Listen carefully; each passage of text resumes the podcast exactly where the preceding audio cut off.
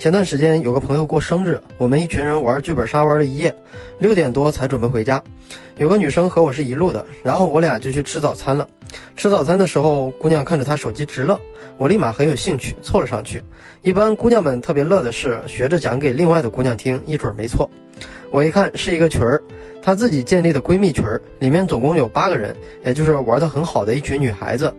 然后女生和我说：“你看昨天他们的聊天记录都说了些啥，逗死我了。”然后我瞄了一下，大致他们的聊天内容是这样的：A 说，C 的老公当兵都快半年了，他应该快寂寞死了。B 说，我听说汉口那边有家鸭店特别好，改天咱们姐妹几个带 C 去。A 说，小贱人，几天没约就寂寞了。B 说，我和你们说，下次姐要找两个男模，带上 C 一起去体验体验萧亚轩的快乐。C 说，说的好像我没男人一样。小易才是最悲剧的，好吧？我们中就他还没把自己献出去。易说：“姐姐们，求你们了，追我的又不是没有。”A 和 B 说：“大人讲话，小孩别插嘴，快点找个男人嫁了。”然后 B 说：“哎呦，今天又有个帅哥约我，诸如此类，大概洋洋洒洒五十多条。”我面前的这个姑娘笑得快死过去了，都跟我说：“E 是他们当中唯一一个没谈过恋爱的。”所以他们只要聊这些话题，都让他闭嘴。所以我们现在都想着把他给送出去的。看完这个小事情，兄弟们，你们发现了什么？而我今天要讲的，也就是被粉丝问的最多的一个问题：他究竟在想什么？在疫情期间的时候，我认识了一个姑娘，后来发现她微博有十几万的粉丝，是西安的一个二幺幺大学的播音系学生，微博里男粉丝很多。也像每个漂亮姑娘一样，总有着不同的男人在她的每一条微博里、每一张相片中，想尽了各种办法去勾搭。这姑娘一般都会特别有礼貌地回复每一个人，遇到过分了的也不骂，而且她自己发的每一条微博也就特别有教养，不晒化妆品，不晒高档包包，也不艾特其他男人，只艾特自己的闺蜜，偶尔发发自己参加活动做主持人的一些照片，泡夜店什么的照片一张都没有，说话彬彬有礼，也很懂分寸。我当时的感觉和大家一样，这姑娘很不错，又漂亮，又会说话，又不物质，自己努力赚钱，不疯玩，和朝阳、薇姐、夜店玩家之流完全不是一个档次的。于是，很多兄弟在遇到这样的姑娘后，就会觉得对方是自己的女神，再后来就老老收到女神的呵呵。大概在我认识她十几天的时候，我去了她长 A 的那几个闺蜜的微博逛了逛。我习惯在遇到感觉不错的姑娘的时候，全方位收集下她们的信息，知己知彼，百战不殆嘛。然后我就在她的一个闺蜜微博中发现了我想要的东西。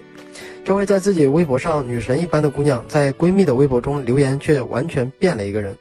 她的留言诸如“小贱人，你还不过来陪姐，姐就不给你介绍男人”，或者“你又开始逃课了，你又他妈不要脸了，狗日的”，或者“尼玛，你又背着我去八五七了”。在他自己的微博里有那么多男粉丝，其中肯定不乏他的追求者，或者他觉得可以发展一下的。在那里你根本看不到真实的他，而在她闺蜜的微博中，闺蜜粉丝少，也没多少男人认识她，她自然想说啥说啥。亲爱的小伙伴，哪一个是真的他？如果你看到了只是一个完美的表象，你会很容易把姑娘想得特别完美，或者神化成为心中的女神，产生一种她一定不一样的想法。说话变得特别谨慎小心，思想想后，动不动还发帖子求助。有人骂你被玩了，你还说不，她不一样，她跟你认识的那些乱七八糟的女人不一样。有没有这种经历？有这种经历的小伙伴点个赞或者扣个字幕我看看。这也是很多粉丝跟我私信的时候说的最多的一个，那就是粉丝会跟我说，你遇到的女生跟我遇到的这个不一样，我遇到的这个是乖乖女，你遇到的那个开放。我们是相亲认识的，跟你的不一样。女生是各种类型都有的，好女生也多的是。但如果一个男人老觉得这个女生跟别的女生不一样的时候，就是因为很多时候你根本看不到真相。在这样的思维模式下，任何方法和技巧都帮不了你，你自己也会因为认知不清而越来越无力。而真正正确的做法是，你知道他是什么样的人之后，在后续的交往中暗示他，让他明白，我知道你是什么样的人。我们都是一类人，都是上道的人，那么你们之间就会快速建立起一种秘密共谋感。在这种感觉下和姑娘拉近关系会非常简单。就像你可能经常看到一个女生的留言里，很多男的来勾搭她，她都不理；而有某个男人好像说的也没什么特别的，甚至很挫的样子，但是她就对那个男人热烈回应。这种情况表面上是看不出来的，私下里极有可能两人已经建立了这种我们都知道彼此是什么样的人的关系。